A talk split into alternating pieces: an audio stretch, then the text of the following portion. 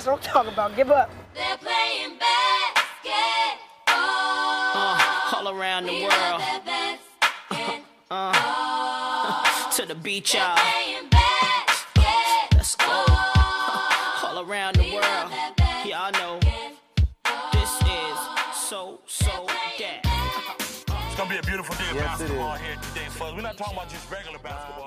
Fala galera, nós somos da Dunk Diário, eu sou o Giovanni. E aí, galera, eu sou o Rafael. Dunkers, como vocês estão? Espero que muito bem. Aliás, falando em estar bem, após uma semana na bolha, tivemos alguns grandes jogos, uns grandes momentos, outros nem tanto. Mas uma coisa é certa, né, Rafa? No panorama atual, algumas equipes começaram decepcionando, outras surpreendendo nessa retomada da temporada.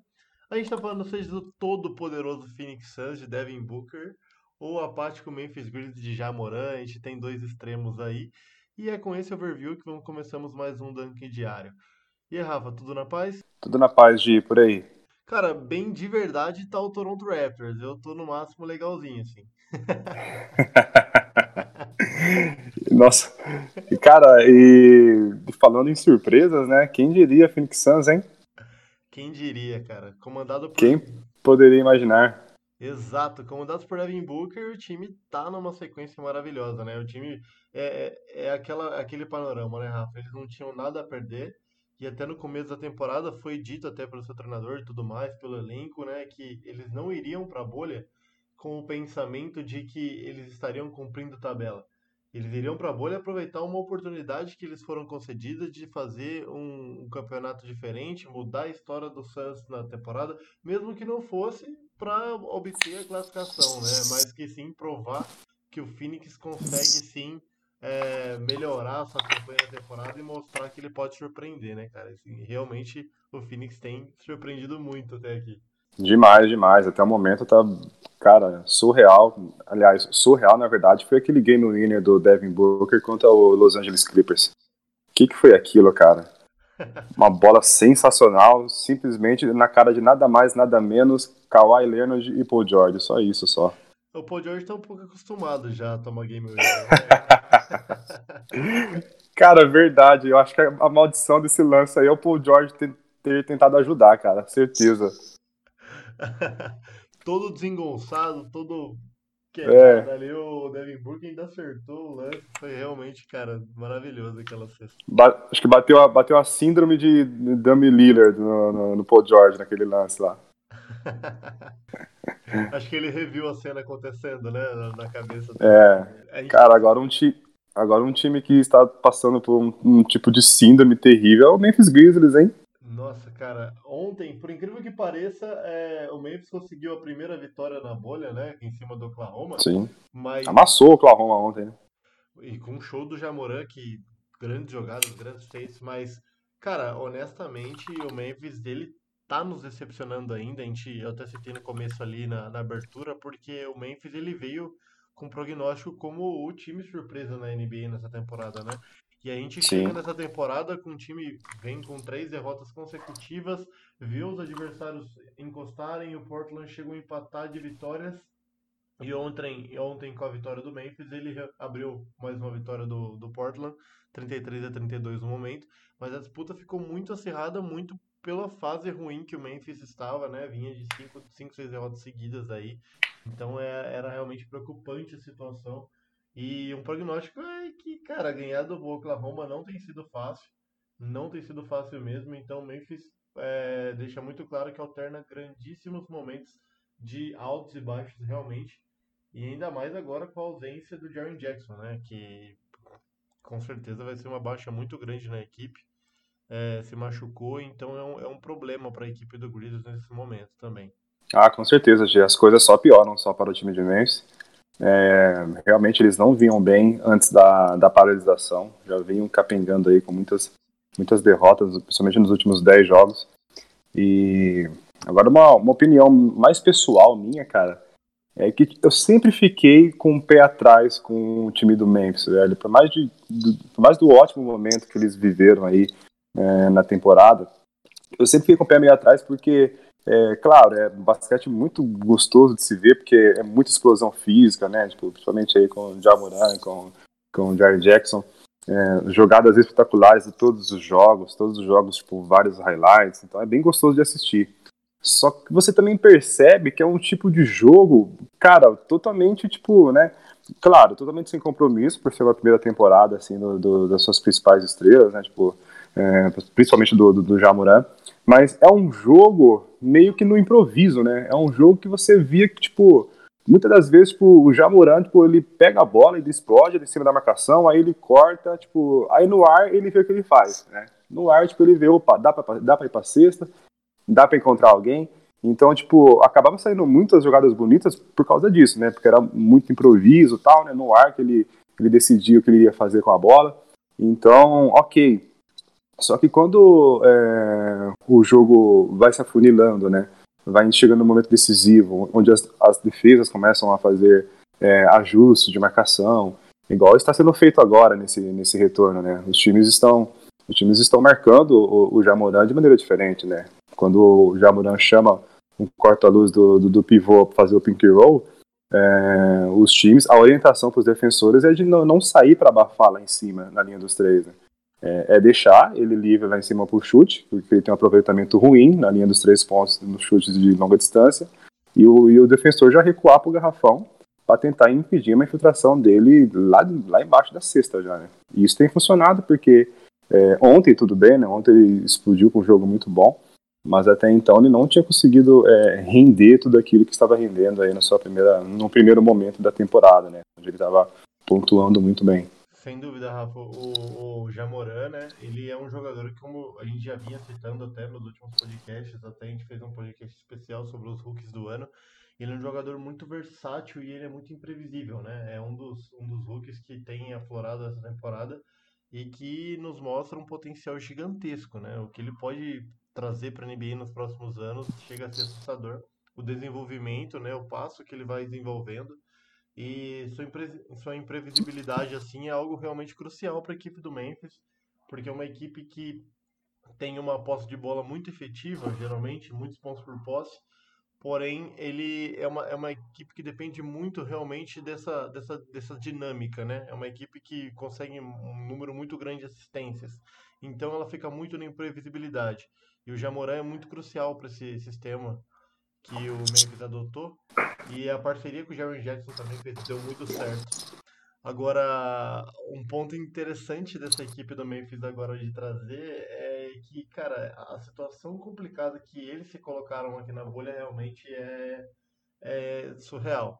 Eles vieram para fazer seu primeiro confronto aqui na bolha contra, contra a equipe do Portland e eles, na verdade, eles tinham três confrontos diretos, né? Ele tinha Portland, San Antonio Sim. Spurs e, e Pelicans seguidos. Que eram E ele vinha com, e ele vinha, eles vinham com quatro jogos de diferença, né? Quatro jogos de vantagem à frente do, do, do nono, nono colocado, né? Perfeito. E aí eles perderam as três partidas, eles perderam os três confrontos diretos e se viram é, alcançados pela equipe do Portland. E aí eles acabam perdendo o quarto jogo ainda pro Jazz, que era uma equipe também que já estava classificada e tudo mais. E a gente vê nessa, nessa conjuntura o Memphis Grizzlies totalmente abatido já, quase que entregue, porque os últimos quatro, as últimas quatro partidas que ele teria na bolha seriam quatro partidas extremamente complicadas e talvez até mais do que, elas, do que eles tinham enfrentado num prognóstico inicial, que seria Oklahoma City Thunder, que acabou sendo é, uma surpresa pra gente pela vitória do Memphis ontem, o que mostra que a bolha tá bem imprevisível realmente. E ele tem para os próximos confrontos nada mais nada menos do que Toronto Raptors, Boston Celtics e Milwaukee Bucks. Cara, são três melhores times, na verdade, é, da Conferência Leste. Então, a, a equipe do, do Memphis realmente se vê de mãos atadas nesse momento e vai ter que tirar muita, mas muita coisa da cartola para que a equipe do, dos Grizzlies consiga uma classificação nos playoffs, o que vai ser bem complicado. Já o Portland vai ter um caminho um pouco mais fácil, mas ainda assim, é, vamos, vamos, vamos ver o que a equipe comandada por Jamoran aí consegue nos apresentar nos próximos jogos, mas para essa semana a gente já tem a definição já de como termina essa temporada regular e, e como se planeja os playoffs aí, né, Rafa? Sim, até, até porque o Memphis Grizzlies já jogou, jogou seu quinto jogo ontem, né? Restam ali três. É, eu creio que se tivesse um pouco mais de tempo, cara, um pouco mais de rodadas no caso, seria arriscado eles nem ir para aquele play-win. Seria arriscado eles nem tipo, disputarem uh, essa oitava vaga aí naquele playoff decisivo. Porque, como você comentou, o Portland vem muito bem. O Portland, se vencer o seu quinto jogo, ele fica a, meio, a meia vitória só do, do Memphis. E está muito bem colocado para disputar esse play-in é, decisivo pela oitava posição. E interessante que o pessoal no, no, no Instagram pergunta, perguntou bastante sobre essa oitava vaga é, da, da Conferência Oeste, porque realmente é a disputa mais interessante, mais legal dessa, dessa tempo, desse período né, de temporada. Tá bem interessante mesmo ver esses times é, jogando. San Antonio Spurs jogando é, tudo que pode com suas limitações. A gente tem o, o Pelicans fazendo tipo, um esforço muito grande também para jogar no seu máximo. Phoenix Suns, então, né, precisamos nem comentar. Vem numa sequência fantástica, inesperada. E o Sacramento Kings está ali de, de, de, bônus game, né? O Sacramento, Sacramento Kings está de. É, é, o Washington, é o Washington Wizards da, da, da, conferência da Conferência Oeste, né? Não, não vai fazer nada. Aí, agora, quando o pessoal pergunta, né, no Instagram, ah, quem tem mais chances, ou, ou então, tipo, quem que daria mais trabalho, cara, com certeza, sem sombra de dúvidas, é o Portland, cara. O Portland é um time perigosíssimo, cara. É um time muito bom. É, a gente sabe que durante a temporada tiveram diversos problemas, diversas decisões erradas, lesões os, os atrapalharam muito. Mas pós essa pausa, agora com o retorno do principalmente do, do Zurf Nurkic e de e dos seus times e de seus jogadores em boa forma, né, uma forma uma forma física bem legal, é, somado à sua dupla de jogadores que é uma das melhores da liga, né, de McCollum e Lillard, cara, o Portland Trailblazers é o time mais perigoso, com certeza, entre todos esses, para se classificar numa oitava posição aí. Com certeza, o time que o Lakers não queria enfrentar aí numa primeira rodada de playoffs é um Portland Trailblazers de um Lillard, que como, por exemplo, no jogo contra o Denver, último jogo do Portland, meteu 45 pontos, sabe? É uma coisa que é animal, absurda. É, no kit, cara, gostando de ver, tipo, eu fico feliz quando eu vejo um jogador que ficou afastado por tanto tempo de lesão, um cara conseguir voltar jogando bem. Eu fico feliz quando eu vejo isso, independente do jogador. E com o Nurkic, eu tô percebendo isso. Ele tá indo pra, ele tá indo pra enterradas de, de, de, de muita explosão, ele tá correndo, ele tá fazendo jogada de filtração. Então você vê que ele tá bem fisicamente. Então, com certeza, esse time do Portland é muito perigoso, tem muita experiência aí. A gente sabe que pro Lillard engatar uns quatro jogos aí de 40 pontos não custa nada acontecer. E ainda que esse time não, não conta né, com o Rodney Hood e com, e com o Trevor Ariza. Se tivesse esses dois jogadores também no elenco aí, aí acho que poderia colocar eles em pé de igualdade com qualquer time aí da, do, dos classificados para playoffs, né, Sem dúvida alguma, sem dúvida alguma. Esse time do Portland é um time que começou a temporada nos surpreendendo negativamente, né? Porque o vice-campeão da Conferência Oeste chega para uma final de uma final de conferência numa temporada e na outra não briga nem por playoffs, numa temporada muito abaixo, muito aquém, sem muitas perdas, mas aí durante a temporada começa a acontecer as perdas por lesões e tudo mais, então a equipe começa a se ver é, muitas vezes vendida na temporada e recomeça começa uma remontada, né, no final da temporada e realmente foi algo que é, também nos surpreendeu dessa forma, de forma positiva. Desde a chegada do Carmelo Anthony, parece que a chave virou na equipe de Portland, na equipe de Oregon. Então, acredito que é, a mentalidade agora é outra, né? É, eu, eu, vi uma entrevista do Lillard essa semana e ele fala muito dessa, dessa faca nos dentes que a equipe de Portland chega na, na temporada agora, que ela chega, chegou na bolha, como os, os atletas chegaram com realmente um outro ânimo para conseguir essa classificação, todos fizeram um pacto. Parece que eles estão num clima realmente muito bom entre eles ali. É um dos elencos que, de acordo com a própria mídia local, é um dos elencos mais motivados, um dos elencos que mais se dão bem um com o outro ali no momento. Então, tem todo esse panorama positivo a favor do, do, do Portland. E um aspecto interessante é que hoje a gente vai ter novamente é, Lillard e Paul George, né? Porque hoje as duas a gente tem é, Portland e, e Los Angeles Clippers que é realmente um dos jogos é, mais interessantes da rodada, que, cara, sem dúvida alguma, é, a gente vai ficar de olho nessa, no embate desses dois, porque a gente sabe o que aconteceu é, muito recentemente num duelo entre eles nos playoffs aí. Rolou rolou um game winner considerado feio aí por, por alguns. Um arremesso ruim. Um Não foi um bom arremesso. Mas de- do, que pode, do que a gente pode dizer é que ele rendeu um tópico aqui no nosso podcast, que é o Dame Time, né? Exato. Cara, hoje está sensacional a rodada, né? Hoje a gente tem aí, abrindo ela, como você comentou, Clippers e Portland. Na sequência, Jazz e, e- e Nuggets. Depois, às seis da tarde, Lakers e Indiana Pacers. Aí depois um jogo que tinha tudo para não ser tão bom. Mas devido à ótima fase do Phoenix Suns, todo mundo quer, quer assistir, quer ver se o Phoenix vai continuar com seu ótimo aproveitamento, que vai ser Phoenix Suns contra Miami Heat. E aí depois para fechar a noite ainda tem um duelo maravilhoso de Giannis Antetokounmpo contra Luka Doncic, né? Teremos aí para fechar a noite Milwaukee Bucks contra Dallas Mavericks. Ou seja, hoje é mais um daqueles sábados para, cara, overdose de NBA, o tempo todo ou assistindo ou no consolar na mão acompanhando os melhores momentos. Exatamente, cara. Cara, é engraçado que é, a gente falando do- da, da rodada, esse jogo entre Dallas e Bucks é aquele típico jogo que a gente vai planeja ver uns 150, 140, que é duas equipes atacando a todo momento, é, é- é o ninguém conseguindo segurar o Yannis, é o Luka Doncic numa noite inspirada, é, é tudo isso num jogo só. E quando a gente fala de Miami Heat e Phoenix Suns, cara, é exatamente o que você citou, né? Era um jogo onde o Miami já é classificado, disputa ali pela terceira, é, brigando pela terceira colocação ali da Conferência Leste, contra um Phoenix Suns que ainda sonha, né? Vem sonhando ainda com uma vaguinha na Conferência Oeste, uma... muito difícil, né? Por sinal, quase semi-impossível, até porque ele está três, três vitórias atrás.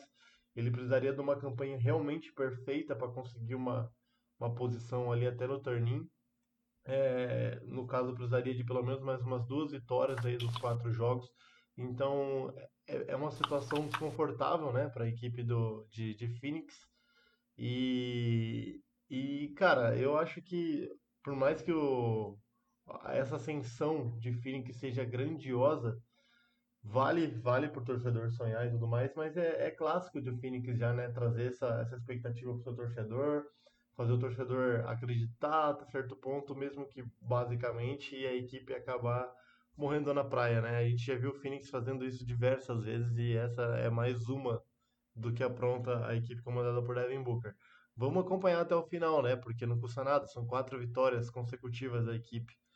Porém, é aquela coisa, né? A, quanto maior a expectativa, maior a decepção também. Então, vamos ver o que, que traz pra gente aí essa, essa, essa remontada da equipe de Phoenix. E a equipe, Ah, sim. A equipe do Miami, Rafa, ela tem alguns desfalques bem interessantes para essa partida, né? O Jimmy Butler tá recuperando de uma lesão, o Goran Dragic também se machucou na bolha, Kendrick Nunn precisou se ausentar por motivos de, de motivos pessoais também, deve retornar só na segunda-feira. Então, e que já afirmado tá fora do playoffs, porque tem que ficar de 4 a 5 dias de quarentena na bolha lá, então já e, e a temporada regular, se eu não me engano, termina entre quinta e sexta-feira. Então, é, já tem os jogadores já meio que fechados aí. O, o Miami vai meio que tentar consolidar essa quarta posição mesmo na Conferência Leste. E de re- demais, Rafa, um, só um tópico interessante desse jogo entre eh, Lakers e, e Pacers. Cara, o que que. A gente sabe que a gente tem o Michael Jordan rolando aqui agora na bolha, né? É um protótipo de Michael Jordan, que é como o pessoal tá brincando com ele. Que a gente tá falando. Cara, incrível, pasmem, pasmem. A gente tá falando de TJ Warren. Cara, o que esse jogador tem feito nessas últimas partidas realmente tá com uma média maravilhosa. O cara tem mais de 30 pontos aí de média na bolha, É absurdo, cara. É absurdo. o que é algo surreal. Que que é isso? acompanhar. Um jogador chutado por Phoenix Suns. Não, é. Exatamente. É engraçado que ao final da, ao final da, da partida contra o Phoenix, ele deixou muito claro sua indignação, né? Quando, porque é óbvio que ele foi questionado por isso. E o TJ, ele, é ele para quem não sabe, ele foi um jogador que o Phoenix ele precisava de um espaço, de um cap salarial para conseguir contratar um armador, que o Phoenix sempre tentou a, a chegada do Rick Rubio. E eles não tinham cap suficiente, então eles viram no TJ Warren a oportunidade de se desfazer do jogador. Porém, para quem pensa que fizeram uma troca, alguma coisa do tipo, muito pelo contrário, eles praticamente deram o TJ Warren, falaram assim, olha, a gente quer dar o TJ Warren para alguém, alguém que interesse, porque a gente precisa de espaço.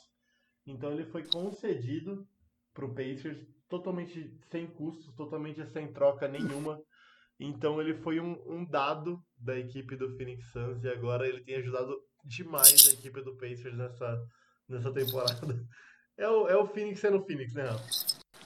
Ah, é, cara. É padrão, é padrão esse tipo de, de comportamento aí, esse tipo de, de, de lei do retorno. Cara, o, o nosso querido Michael Jordan da bolha aí tem jogo de 50 pontos, né, cara, nessa, nesse retorno. É absurdo, velho. É absurdo. É umas coisas que só acontecem mesmo no meio do, do, do NBA, dentro de uma bolha, no meio da pandemia. Não tem outra explicação pra isso. Totalmente, né, cara? Não, não tem explicação, me desculpe. É, é algo absurdo mesmo, realmente, da gente, da gente imaginar qualquer coisa do tipo. E, e falando de bolha ontem, Rafa, aproveitando que a gente está fazendo um overview sobre, a, sobre as classificações de temporada, é, um dado importante da Conferência Leste. Em Conferência Leste ontem fechou né, é, as suas classificações.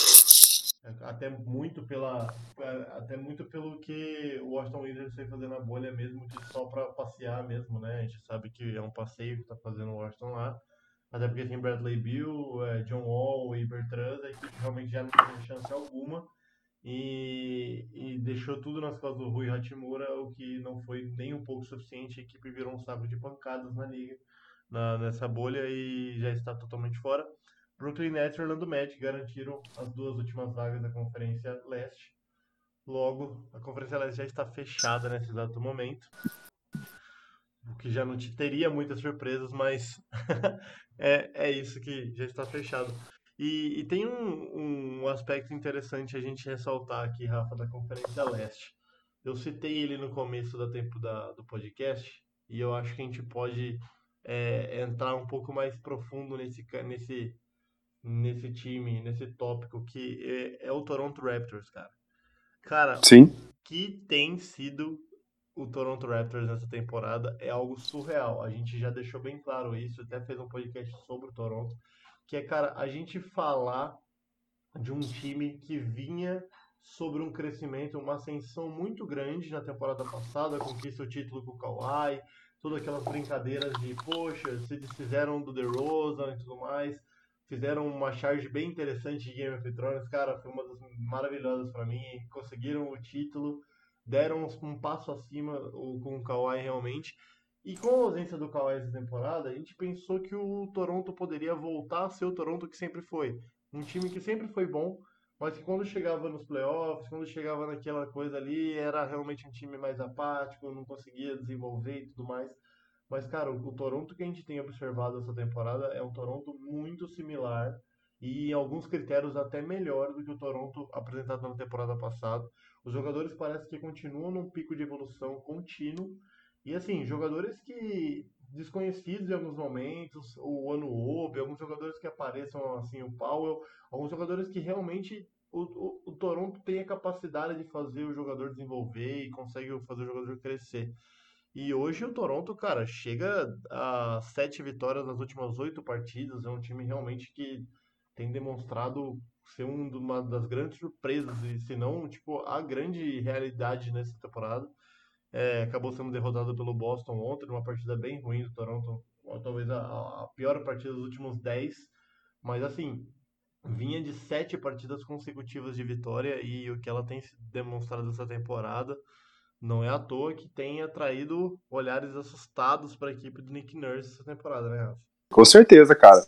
O time do, do, do Toronto Raptors é a segunda melhor defesa da, da liga. Isso é o principal, é com certeza o principal ponto positivo dessa equipe. É muita entrega defensiva e um ótimo, um ótimo esquema defensivo onde todos cobrem. A cobertura é muito rápida no time do, do, do Toronto. Porque apesar de ser um time, é, ele é relativamente alto, porém ele tem jogadores aí como, por exemplo, Sérgio Ibaka, que cobre o garrafão, mas consegue ter uma boa é, uma boa locomoção pela quadra, consegue ter chegar na ajuda, chegar na cobertura de maneira rápida. Também o próprio Pascal Siakam, que vive uma temporada maravilhosa, 23 pontos de média. É um jogador que também é, ele tem uma ótima envergadura, então ele protege muito bem o aro.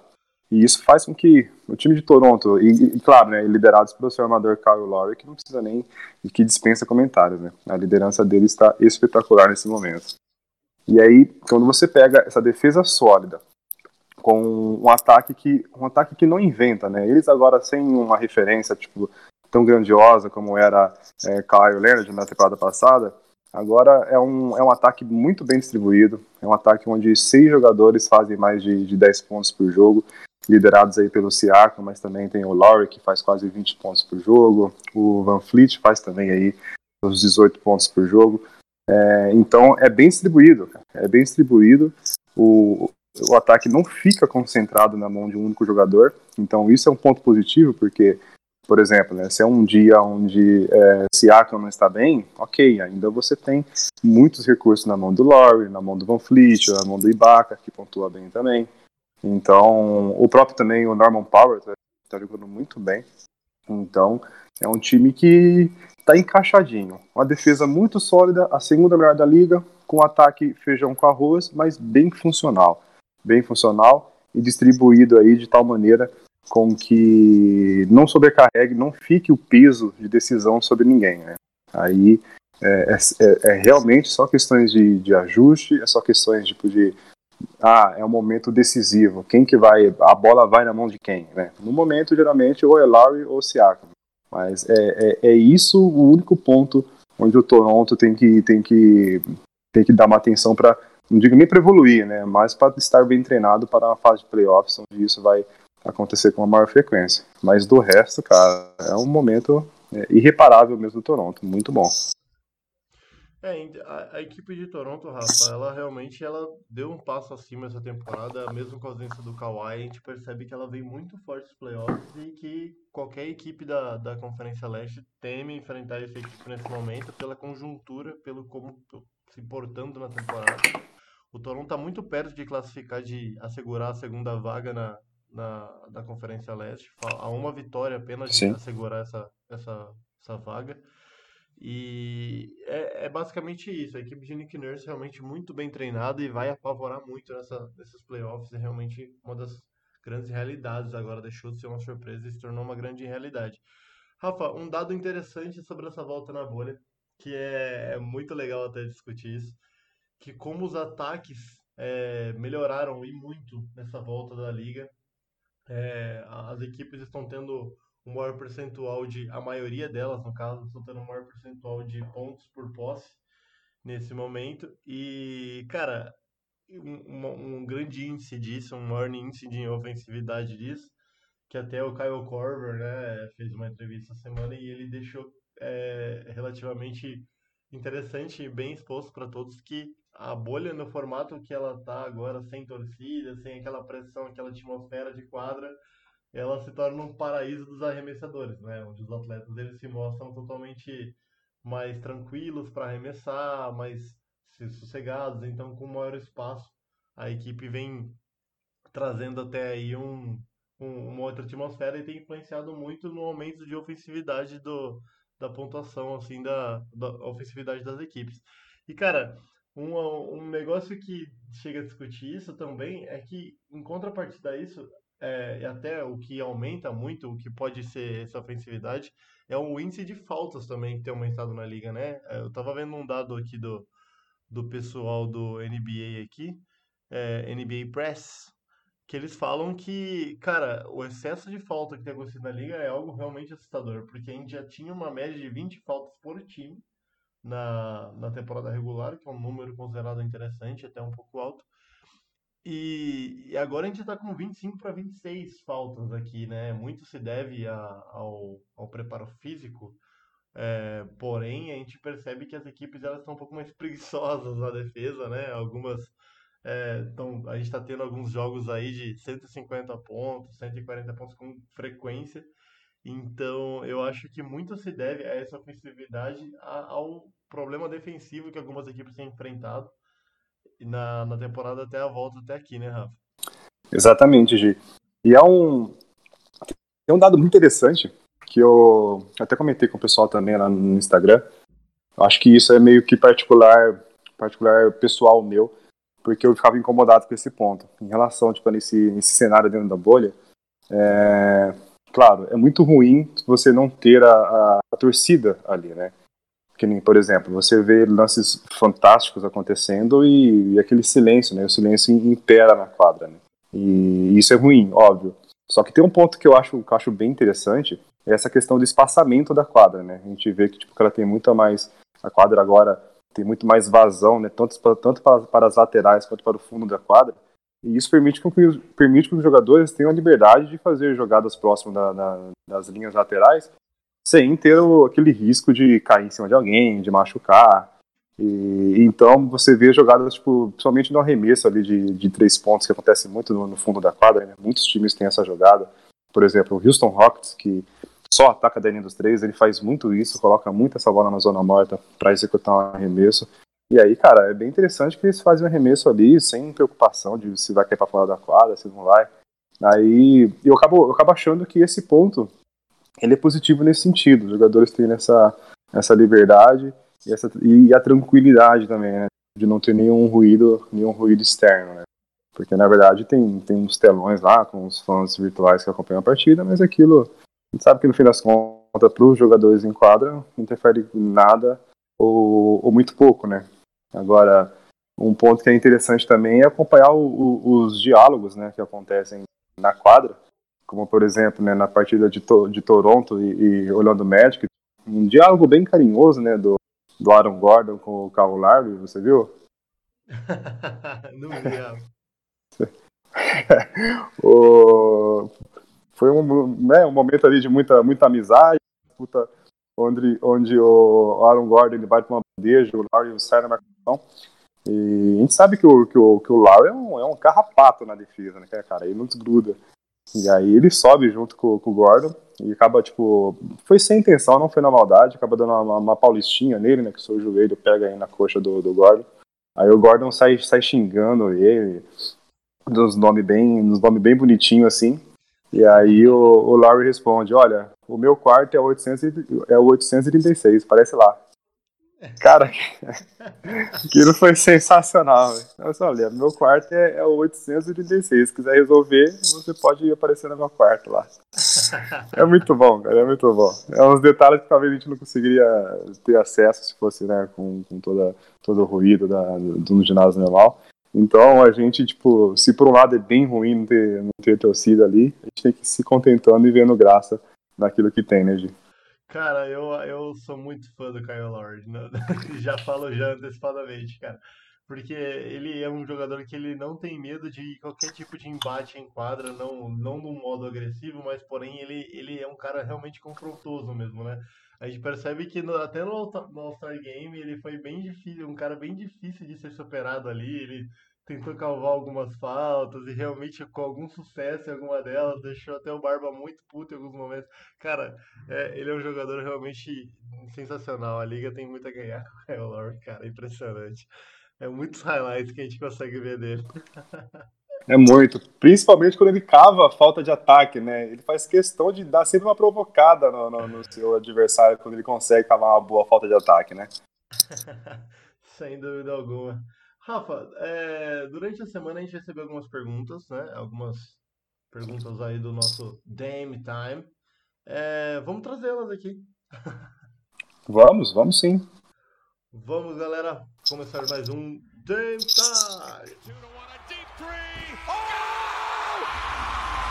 What? Blazers win the series. A walk-off three from Lillard.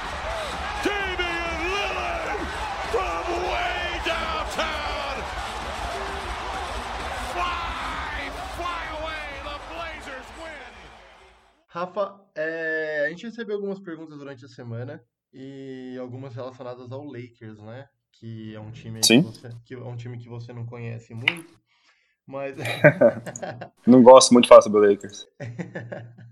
concordando assim com, com o aspecto de que o Lakers ele precisa é, dar uma, uma chacoalhada na bolha aí. E vamos às perguntas aí, Rafa. Bom, a primeira pergunta do nosso, do nosso amigo aí, que acompanha sempre com a gente no nosso Instagram, o, o Ted, onde ele pergunta, né, sobre esse momento, justamente sobre esse momento do Lakers, né, se o time está balançado psico psicologicamente para a sequência dos playoffs, devido ao mau momento, né, porque o Lakers vem aí de das suas cinco partidas já disputadas são três derrotas, né, e duas vitórias. Então a pergunta dele é justamente em relação à, à condição mental do Lakers, né, de como, como está essa preparação para essa sequência. E também o Wesley Wesley X, ele pergunta o que, o que, o que a gente acha do Javal Magui, sendo a peça fundamental no garrafão do, do Lakers aí, sendo ele um jogador que por muito tempo era muito subestimado e deixado de, né, deixado de lado, como apenas um jogador para complementar elenco, e agora, de certa forma, ele está tendo uma certa, uma certa exposição no, no, no elenco do Lakers. Então, eu acho que essas duas perguntas é bacana que a gente consegue já responder numa, numa paulada só, né, gente? Show, Rafa. Cara, um aspecto interessante sobre essas perguntas aí é que eu não consigo ficar em cima de, do muro nenhuma delas. E, e, cara, eu já tinha um, um bom prognóstico de resposta para elas na hora que eu observei, porque são excelentes perguntas. São perguntas que, cara, tem muito a acrescentar pra gente. A primeira do, do Oted, do Stefano. Cara, é, ele é um grande amigo nosso, ele tem. É, ele sempre participa do nosso Dunk Diário.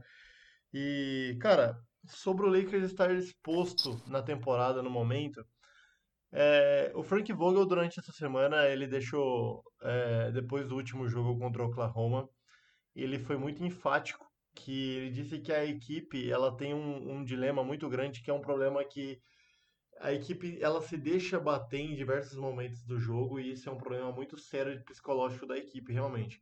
Que ele fala que a equipe ela acaba perdendo lances livres e momentos é, de cestas mais fáceis que acaba prejudicando muito a estima do time, faz a equipe cair muito de rendimento na partida. O Lakers hoje na bolha é o pior ataque praticamente da bolha. Tem uma, um ataque muito, muito inferior, muito baixo e tem conseguindo muito pouco de propor a partida para os adversários. Então, a equipe do Lakers tem se abatido muito, tem deixado muitas lacunas é, realmente de falhas psicológicas mesmo, né? A demonstração, o que a gente tem demonstrado é isso. E respondendo a minha parte sobre o, o Magui, Rafa, cara, eu não sei o que você pensa, muito provavelmente é, você vai concordar comigo, até porque por um grande fã de Los Angeles. Eu acho que eu não tinha um grande interesse no Javali Magui como jogador, eu achava ele realmente um jogador muito abaixo, mas essa temporada a evolução dele foi realmente é, grandiosa para a equipe do Lakers. O Lakers se viu realmente moldado assim num padrão de jogo mais no garrafão e ele é realmente crucial para esse estilo de jogo da equipe do Lakers. Tem colaborado muito para a equipe, ele é uma das peças fundamentais hoje do estilo do Frank Vogel. Gi, perfeito, cara. Perfeito, eu concordo totalmente nos dois, nos dois temas das duas perguntas aí com que você comentou. É, o Javal Magui, na verdade, o garrafão do Lakers como um todo foi algo que me, que me surpreendeu para essa temporada, porque eu também não esperava muita coisa do, do Art Howard, é, não esperava toda essa dedicação e comprometimento que ele, que ele entrou. Então, os dois, os dois principais pivôs aí de, de Los Angeles, eles vieram muito bem, tanto que não à toa o Los Angeles tem um um melhor aproveitamento aí de, de cestas dentro do garrafão. O, o Jabal Magui, para você ter uma ideia, tipo, ele vem para quase 16 minutos por jogo e fazendo é, um pouco mais de, de 6 pontos por jogo, porém com uma ótima contribuição defensiva, porque nesse pouco tempo em quadra, ele distribui mais de um toco por partida e, e pega mais de 5 rebotes, e é um cara que desperdiça pouco a bola, enfim, ele, né, ele cumpre muito bem o, o seu papel nos minutos em que ele entra aí para cobrir Anthony Davis e, e Dwight Howard, e muitas das vezes também ele acaba começando a partida ao lado do, do Anthony, o Lakers entrar com o time, o Lakers começar a partida com um time muito alto, então é, é bem interessante, está sendo bem legal a temporada do Javal Magui é, esse ano com o Lakers. E, e, sobre o momento do Lakers, realmente o Lakers passa por um momento onde ele está muito desorganizado em quadra. é, principalmente quando LeBron James é, vai para o banco. A gente tem aí, na última partida mesmo, que o LeBron não jogou contra o Rockets, você vê um Lakers muito desorganizado. Né? É, é, para os playoffs, o Lakers vai depender aí do LeBron jogando 38, 40 minutos por jogo para conseguir organizar o ataque do time, porque realmente esse ponto, talvez não sei ainda também se é pela falta de ritmo de jogo, né, já que o Lakers é um time que joga muito em transição, talvez isso com certeza é um ponto que tem incomodado, essa falta de, de, de, confiança ainda dos jogadores de fazerem uma transição é, a todo tempo nas partidas, então eu, assim, eu não vejo como o fim do mundo, vejo como algo realmente é, tão preocupante assim, porque a gente sabe que esse é o momento de, dos, dos times mesmo estarem fazendo seus, seus ajustes. Né? A gente vê também um Clippers, um Bucks, que em muitos momentos poupa alguns jogadores, perde alguns jogos, então as derrotas não é o principal, o principal ofensor para mim. E sim, realmente é uma observação do, do ataque não fluir nada bem quando o LeBron vai para o é, o Anthony Davis, o time fica muito dependente do Anthony Davis e colocam ele a criar jogadas às vezes na linha dos três pontos e isso e o Lakers não pode contar apenas com isso para esses momentos é, decisivos, né? Então, pensando em playoffs aí, quando onde com certeza LeBron James vem para 38 minutos, 40 minutos por jogo e Anthony Davis idem, eu acho que o ataque vai voltar a ser um pouco mais organizado, né? Aí a gente tem que ver como que vai é, se sair as demais peças ao redor, se eles irão, é, principalmente jogadores que chegaram agora que podem ser importantes, como o George Smith, é, por mais que a gente brincava, falava que ele era maldição, uma maldição pro, pro LeBron James, ele é um cara que pode ajudar, ajudar e aí esses jogadores de, de perímetro, principalmente que convertem bolas para três pontos aí, que é um grande um grande calcanhar de Aquiles no Lakers, é os jogadores que vão é, ser muito importante para a sequência do campeonato, tá? Então, de uma maneira geral, é, eu não acho que eles estejam abalados, eu acho sim que eles estejam buscando ajustes ofensivos, e claro que quando mudar a chave para, para playoffs, as coisas irão, irão mudar, com certeza. Perfeito, Rafa. Ah, acredito que foi muito bem colocado suas respostas. Acredito que atendeu a, a, as perguntas tanto do Wesley quanto do Ted. É, acho que nesse quesito a equipe do, do Lakers tem um, um aspecto não só técnico, mas é, realmente moral para se ajustar para os playoffs, porque os playoffs estão logo ali. É, semana que vem já vai ter uma posição de como a, a, as chaves ficarão, então é, aguardar nesse momento, né? O Lakers tentar extrair o máximo que conseguir dessas rodadas faltantes. E a começar por hoje contra o Pacers, né? Que é uma equipe forte. Vamos ver como a equipe de Frank Vogel se posiciona e, e, e se apresenta para essa partida de hoje. Pessoal, é, encerramos por aqui mais um podcast, podcast número 29, é, com a presença de vocês. Agradeço muito pela participação de vocês, não só no nosso podcast, mas também no nosso Instagram vocês são cruciais para o desenvolvimento do Dunk Diário, que não é o meu ou do Rafa, é o nosso, é o de todos. Vocês são parte crucial disso, a gente fica muito feliz de poder contar com vocês, tá bom? Continue mandando suas perguntas para a gente, continue interagindo com a gente no Instagram, que a gente espera continuar trazendo conteúdo para vocês e participando com vocês todos os sábados de manhã. É isso, galera. Um grande abraço para vocês. Até sábado que vem e é Dunk. Abraço, galera. Boa semana. Até a próxima.